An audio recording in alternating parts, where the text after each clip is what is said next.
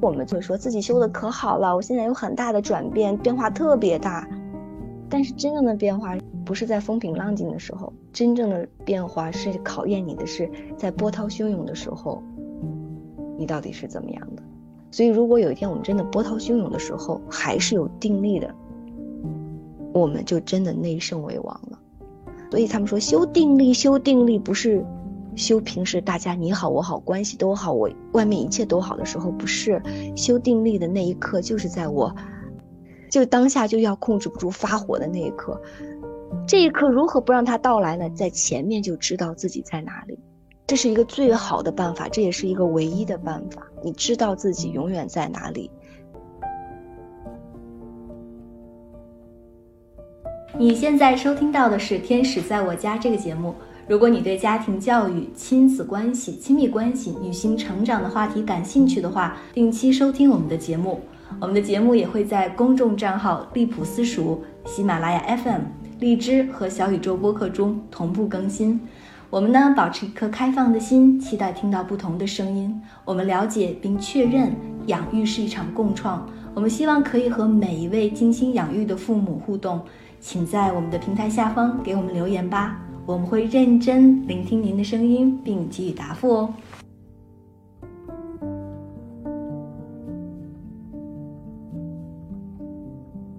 Hello，大家好，欢迎您收听新的一期《天使在我家》，我是 DL。Hello，大家好，我是知月。嗯，我们这一期呢，想聊聊妈妈如何在家里面控制情绪这件事情，因为最近一段时间。我是有过面对我的孩子哄我孩子入睡的时候情绪特别崩溃的一次，我都朝他吼，然后甚至是从他的卧室直接就出来了。他再怎么哭或者叫我，我头也没有回。后来是我婆婆进去哄他，然后我就直接进入到了我的卧室，把门关上了。然后我当时就特别烦躁，特别痛苦。然后我躺在床上，就是稍微休息了一会儿，然后再去回想这件事情。这个时候的这个情绪实在是太复杂了，就是又有一点愧疚，毕竟小孩子嘛，他也他也不是故意的，就是说非要就不睡，嗯，他也是因为他的生理结构。但是呢，其次呢，我也特别的委屈，我今天一天那么累，然后我还要特别有耐心、特别 nice 的压抑住我自己，已经哄了你一个多小时，还是 没有入睡。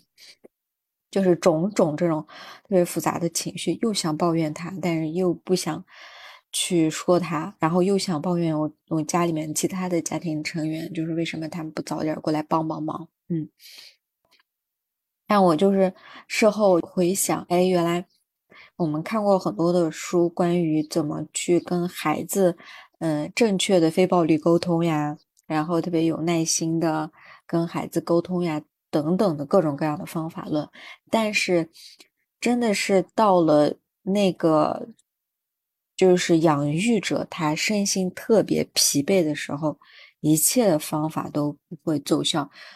我那一刻深刻的意识到，我只要特别疲惫的时候，我觉得我得想办法先休息一下，然后再说。当妈妈的都有这种感受，嗯。就是我们其实正常哈，我只是指的是我们都希望我们的孩子好，都抱有对我们孩子这种养育滋养的这样的愿力的在的父母哈，嗯，他其实都不愿意吼孩子，都不愿意让孩子受委屈。小的时候，我们可能更能理解，就是他是无辜的，他是就是这样，他的生命是需要我们给予极大的耐心。然后那个时候我们可能，呃，还会好一些，就是在整个的调理上，包括你在学习的过程中，你会发现有一些方法还的确是用得上的，因为它真的能够管得住你的孩子，就各个方面还起一点效果。对对对。但随着孩子自由意志，然后呢，包括体力，尤其是体力越来越好的时候，但是你的体力会在越来越差的时候，显得我们耗电更快。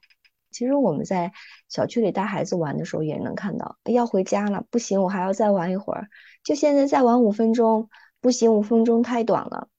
很多父母其实发火冲孩子嚷嚷，他都有一个前提，就是自己先不好。嗯，孩子刚开始是就是玩啊，再大一点就是他穿衣服，他想要穿裙子，天很冷就要穿裙子，天很热了又要穿很厚的裙子。慢慢就是在这个过程中有不断的方法告诉我们，或者是你有不断的觉知，在体验里会知道我下一步该做什么。比如说我现在我的孩子就，嗯，妈妈，我想今天穿裙子，今天比如这么冷，我说穿裙子会很冷哦。他说那我也想穿，我说那你自己选，就不要问妈妈了，因为妈妈给了你建议，这是好的前提。所以有一次我记得特别清楚，就是晚上。嗯，他特别喜欢 Elsa，然后呢，每次都要到了晚上，天天要跳舞什么之类的，就换呀，来回换呀，来回换呀。然后我不小心用那个后面的那个纱嘛，刮了一下他头发，他痛我一下嚷嚷了，你知道吗？他吼我了，嗯，你怎么碰我啦？然后我马上就没忍住，我的那个感受是什么？就是我在退，我在退，我还在退，退到最后了，你吼我一声，我的那个退我就觉得没必要了。嗯，你这一刻肯定会凭什么呀我？然后我就嗯回击了，然后我说你这样冲我大声嚷嚷，我说我为什么？我们总有一个应该，就是我应该要理解孩子的需求，我应该要再陪他一会儿，我应该要再哄他一会儿会。嗯，就是我们就会把很多可以当下制止、当下变得不是这样的东西，变成了应该。你说孩子听我们的好不好？我觉得是好啊，好像孩子很懂事。那，就是有一天他真的听我们的了，他连自主思考的能力都没有了，他好不好？不好。我我最近有个很强烈的感受，就是我孩子上幼儿园以后，配合度很高。他有一天回来说，老师表扬他。我说老师为什么表扬你呢？他说，嗯，因为我吃饭吃得快，因为我是第一个吃完的呀。我那一刻其实还是有点不忍。其实老师是有节奏的嘛，就你知道你的孩子配合了，不一定就长时间在家嘛，他会总问说：“妈妈，这个我能这样弄吗？我能那样弄吗？”就不断的在向我请示，你懂那种感觉吗？因为他好像在一个规则的集体里，他要不断的请示，O 不 OK？所以我那一刻我就说你是有大脑的，我说你不要再问我了。所以到现在就是我就完全放下。就这件事情回过来，为什么要讲到这儿呢？就是我们希望孩子按点儿睡，我们希望他完全尊重一种他的生理结构和我们生理结构的共同需求的基础上，你睡我也睡吧，我睡我哄了你你就睡吧，你为什么不睡呢？很多父母都想带孩子体验特别好，就是出去玩，玩了一天疯玩了一天回来了以后就觉得好累呀，这一刻我就想躺在床上什么都不想干，连饭都不想做，但是必须给孩子做饭，孩子玩了一身脏，你给他洗不洗澡？你洗完澡了，孩子说：“妈妈，我还想看一本书，讲一本书，讲一本还 不够，再来一本。”所以，其实孩子的生命就是在无限的、无限的在体力上压榨你，这是一种很形象的描述。是我们内心在绷不住的时候，你会感觉怎么办？你如果你累的时候，是你第一时间不清楚自己，嗯。当我们针对一个孩子的问题的时候，我们说，哎，针对孩子不睡觉，针对孩子在睡觉之前有无限多的需求，我还想再听会儿歌，我还想再听个故事的时候，我们该怎么做？我们似乎总是可以有一些育儿的办法，就比如说他们建议到的，哎，你给孩子选择，给孩子选嘛，你让他选嘛，因为我们都不想被毒死，我们的生命就是选择权的生命嘛，那你给孩子一些选择，说我们现在要睡觉了。这个睡前可以还可以读本书，你是自己选一本自己喜欢的书，妈妈给你讲，还是你现在就躺下，妈妈关了灯给你讲一个我觉得特别好听的故事，让孩子选一个。嗯，他突然间有了一个选择，他就不在那个接下来自己还可以选什么上面去。好，那这里边的话，他可能会在育儿里边还再给你一个建议，说当孩子读完了这两本书，他觉得太好听了，妈妈讲的太好了，妈妈我还想听吗？我就想听，还在闹的时候，你就要坚定了。是不是就是那个叫做正面管教那个温柔而坚定？说不行，现在就是要关灯了。嗯，啪关灯，哭啊什么的，我们都在温柔里有一份坚定，就是我们都很平静。但是孩子不断的试图我们的边界，而我们也不断的向后退，退到最后自己无路可退的时候，我们反击。所以大部分我们的情绪都来自于反击。是的，就是忍无可忍的反击。嗯，其实你说到这儿，我也发现了，就我。其实好像也在学习去分辨，在什么样的情况下我要特别去包容他，然后什么样的情况下就是我要比较坚定，因为有些时候他就是一下子情绪来了，就是桌子上的很多东西他就往外扔。然后我试过不同的策略，有一次就是跟他吼过，然后有一次小小的给他讲过道理，嗯，然后后面就是我婆婆跟我说的，就说他这样子扔的时候，他特别情绪来，说我们几个人都不要说话。然后有一次我们就试了，他又有一次闹脾气的时候，我们就安安静静的，谁都没说话。他稍微发完火了以后，他自己就一下子哭，然后就到我怀里，我就哄他，然后再给他讲。就感觉哎，好像好多了，就发现就是孩子在试探我们的边缘，然后我们也在试探，对哪一种方法或者策略会比较适应他，让他能认清楚什么能做，能什么不能做，嗯，什么情况下就是父母会哎包容他，反正就我觉得这这个东西是双向的，我也在学习。零到三的孩子，其实就是他们在不断的在尝试一些东西，而继而去试探，知道自己的权限到底在哪里。他们就不太适合给太大太多的东西，反而不知道自己该怎么办。但三岁以后，如果他一旦进入社交环境中的集体，比如幼儿园开始生活的时候，他基本上对于规则意识就会变得很强，因为那个团队一定是有固定的时间是要去做固定的事情的。前面给他的探索权利很强，他觉得自主意志是有的。那后面他在这个过程中也是需要适应的，就是他知道有些事情可为，有些事情不可为。所以这个过程，他不是说我们作为家长探索该怎么办，就一定是这样的，因为后面的东西也会过来弥补前面的不足，也会调整前面的不足。所以在这个过程中，我觉得其实就是一个双向探索，就是我们要理解。我们的这个爱，如果一旦包括了一些负面的东西，我们似乎就会很恐惧的把它变成不爱。就比如说，我们经常会说拒绝孩子，我今天不讲书了，我就是拒绝，很担心孩子会因为这个拒绝而觉得我妈不爱我了。但是其实你知道吗？在你肯定、温柔、坚定的拒绝他的那一刻，他知道你是爱他的。他什么时候知道你不爱他呢？就是你离他而去的那一刻，他是知道你不爱他的。嗯，所以这里边如果。你不知道孩子的点在哪里，你先可以从自己的点开始，一定要知道自己的那个点在哪里。所以你看，经常我们就其实是不了解自己，我们不了解我自己如何处理情绪。我在情绪的第一时间，我曾经过去对于处理情绪的时候，总希望有一个人在我身边陪着我，我就会把我的情绪本能的挂到他的身上，希望得到一些宽慰。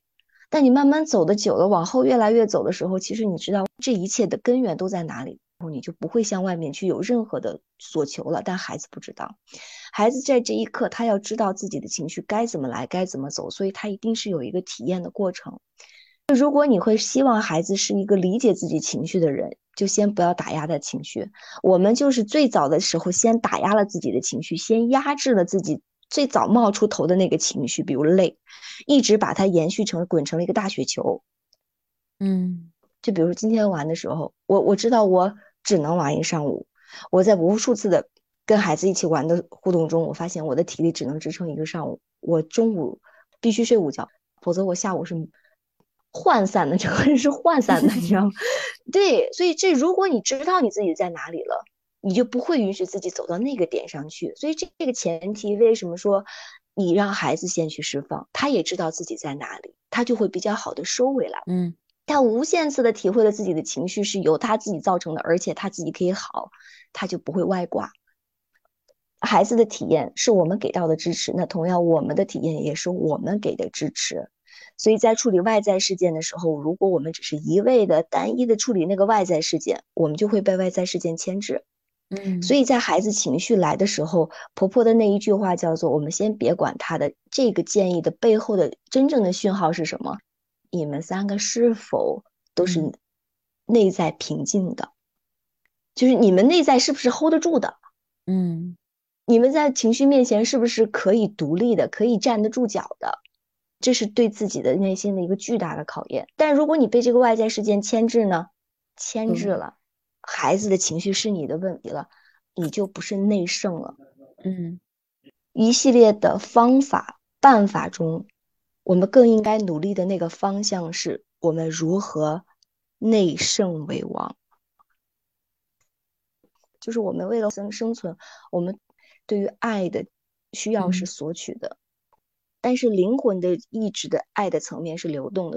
这个养育给我的一个最大启示就是，孩子向你诠释了你怎么理解爱。嗯，我给你讲一个故事，就是我的孩子，他说：“妈妈，你今天可以陪我一天吗？”我就觉得很困惑，这疫情期间我天天都在家呀。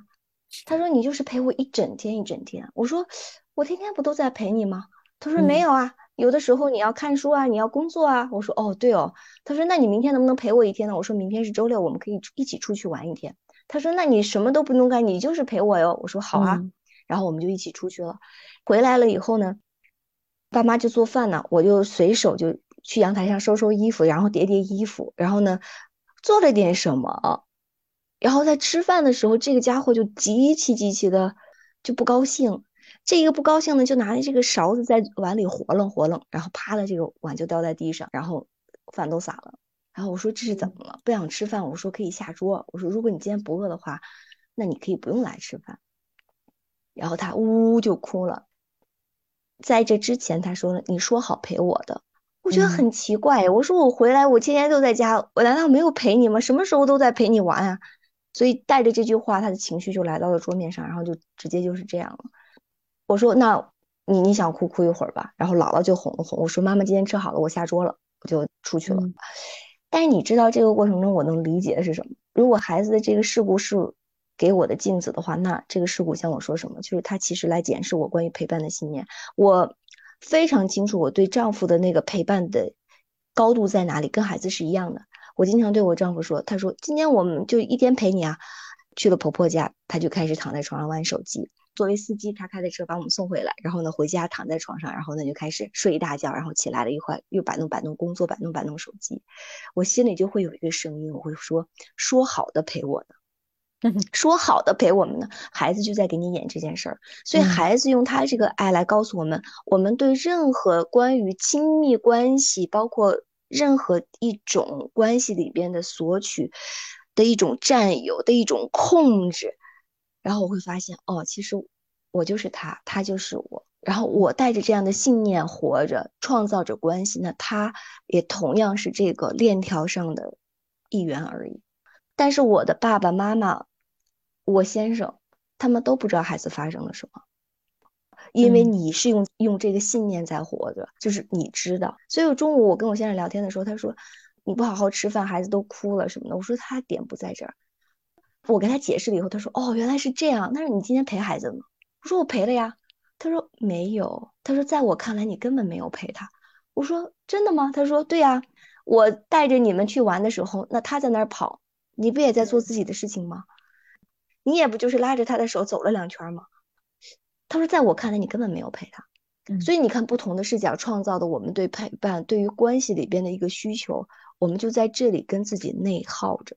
所以我们一直不能内圣为王的，就是我们创造着信念，体验着信念，被这种信念的关系所回流。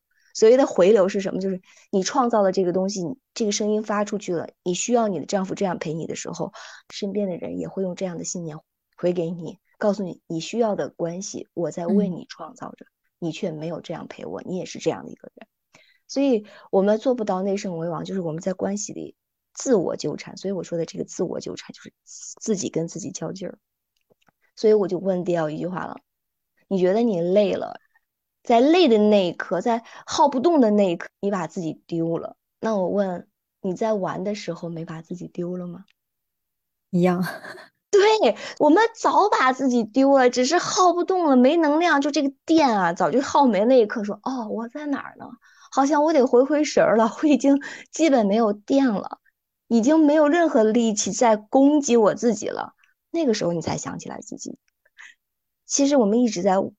内耗着，我们一直有漏，这个有漏就是精神精神不济，所以我们就是亚健康嘛。你说这个亚健康，身体亚健康，我们的精神能好吗？就是身心灵是一体的嘛。当我身体累的时候，我就忍不住孩瞅孩子发火了。为什么稍微有电的时候我还能控制得住？因为你的理智还在，嗯，就是你那个说服的道理还在。我可以这样，我应该这样，我要努力的成为一个好妈妈，我要控制好自己的情绪，这些说辞对你来说都起作用。但没电的时候，后台失效了吗？就是这些道理全部失效了吗？但是其实一开始我们就没有跟自己在一起。所以这里边其实我觉得每一个当下的痛苦都是一个很好的觉知，就是在关系里我们一直在吃苦，我们好像总是把人生的苦放在外面的灾难上，呃，包括就是自己没有什么成就的这些，这个价值上的这种苦，或者是在外面受了欺负的那些苦。你说在关系里我们吃不吃苦啊？那这个苦不是白吃的吗？所以定力，定力就是在吃苦的时候你还有定力。就是吃这个苦头的时候，我们的定力还在，我们就会说自己修的可好了。我现在有很大的转变，变化特别大。真正的变化不是在风平浪静的时候，真正的变化是考验你在波涛汹涌的时候，你到底是怎么样的。波涛汹涌的时候还是有定力的，我们就真的内圣为王了。修定力，修定力不是。修平时大家你好我好关系都好，我外面一切都好的时候，不是修定力的那一刻，就是在我当下就要控制不住发火的那一刻。这一刻如何不让它到来呢？在前面就知道自己在哪里，这是一个最好的办法，这也是一个唯一的办法。你知道自己永远在哪里，你现在在哪里？现在这一刻就没有把自己丢掉，所以为什么人总说当下当下？问问当下自己在哪里？时时刻刻的把自己的那个神儿给换回来。其实，为什么我们把自己丢了呢？是因为我们因为外面的一个好的美景，一顿美食，好像是在滋养自己。其实那个过程中，我们全然都都不跟自己在一在一起。就是在修道里边说，眼耳鼻舌身意，我们这些六根都不清净，看到美食就被吸引住了，就味蕾嘛；看到美色，眼睛就被吸引住了；看到好的音乐，耳朵的这个神就出去了。我们的神识总是在外面飞散着，我们都不能守摄心魂。你说我们怎么内圣嘞？所以人家说，出去看美景。你知道你在哪？看到一个帅哥，你知道你在哪？看到你的孩子很优秀，看到你的孩子很糟糕，你永远你知道自己在哪里，然后你就丢不了了，你就不累了，你那个耗电就会很慢。所以你看你的手机，你就知道你耗电快不快。这都是像嘛？如果是我就看那手机，他们说买个华为的手机好。你今天要累的话，你都没有时间充电，你说你发现你的手机就是耗电很快，就很快就没电了。嗯，对，所以内圣为王嘛，我觉得这是唯一的办法。你问我情绪怎么办？情绪是个好东西，愤怒啊、悲伤啊、抑郁啊、焦虑啊，都是个好东西，那是呼唤真我的东西。但是你我们不能借由这个东西，让自己 在波涛汹涌中，对吧？被洗刷的面目全非。我们是要乘风破浪的，所以乘风破浪就是你还能够乘得上这个浪。然后面得了这种汹涌，然后有这份定力，所以定力不是在好的时候，定力恰恰是在糟糕的时候体验我们有没有这个。如果想让有自己有定力的话，我觉得其实每一刻都值得记得把自己带上。曾老师就说：“这就是吃苦头啊，吃苦头，吃苦头，修个定力其实是什么？其实修的定力也像我们上一次说的，其实就是积善自己的德行。”一辈子没有吃苦的机会，其实也是没有积德的机会的。所以吃苦补我们的德性。你说我们的德性好，我们的良善之致良知了，我们的心还能不平？我们的心就平了。是的。如果你跟自己时时刻刻在一起的话，你会知道什么时候该反了。所谓的反，就是什么时候该回头。该停下来，该跟孩子说不，坚决的说不。该知道他的作业是他的，那就放下。嗯，该知道他的决定是他的，不过分的去干涉。我们已经活成机器了，那如果孩子在我们的绝对性的要求里活成一部机器的话，那不是我们做父母的想看到的一件事情。所以，当你累的时候，我觉得可以早一点呼唤，就说：“妈妈，我今天太累了，你今天拜托你陪陪他，看看说要不就丈夫一起，我们商量一下，谁今天的余量还比较充分，我们就把他哄睡了，放个故事也行，有一切的办法，但是这一切办法都是其实说来说去都是为自己服务的，是这样的。对，你说我们有的时候说爱孩子，爱的自不自私，爱的自私，所有的爱都是图自己心安的。如果心本来安，我们就不图孩子给我们创造一份安宁了。在外面管他什么安不安，一针见血。是，所以就希望大家都内圣为王吧。祝福大家每一个伙伴都内圣为王，风平浪静。嗯，好的，祝福，感恩大家。嗯。